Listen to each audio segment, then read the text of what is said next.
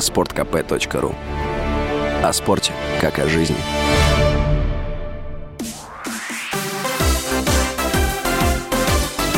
Новости спорта.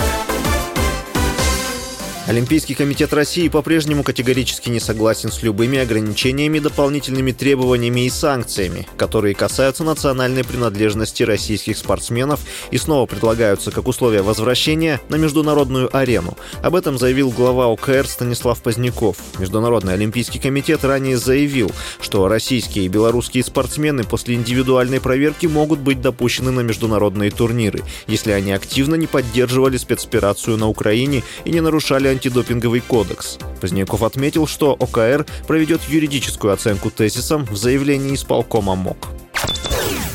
Российская фигуристка Камила Валиева рассказала о том, что ее посещали мысли о завершении карьеры. Об этом сообщает РИА Новости. Спортсменка отметила, что сложные моменты есть у всех, особенно когда что-то не получается. 13 января Русада проинформировала Всемирное антидопинговое агентство об отсутствии вины Валиевой в нарушении антидопинговых правил. ВАДА недовольна этим вердиктом и подаст апелляцию в спортивный арбитражный суд.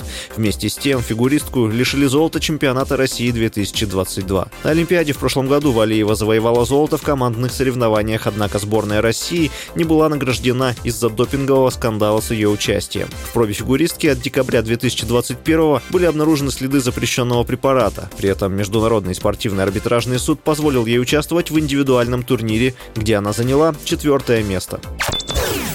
Криштиану Роналду не попал в топ-50 лучших футболистов года по версии Guardian. Британская газета пока опубликовала только часть рейтинга с 41 места. Португалец занял в списке 51-ю позицию. Роналдо в конце прошлого года перешел в саудовский клуб Аль-Наср. Его зарплата в клубе составляет 200 миллионов евро в год. Таким образом, он самый высокооплачиваемый спортсмен мира. С вами был Василий Воронин. Больше спортивных новостей читайте на сайте sportkp.ru Новости спорта.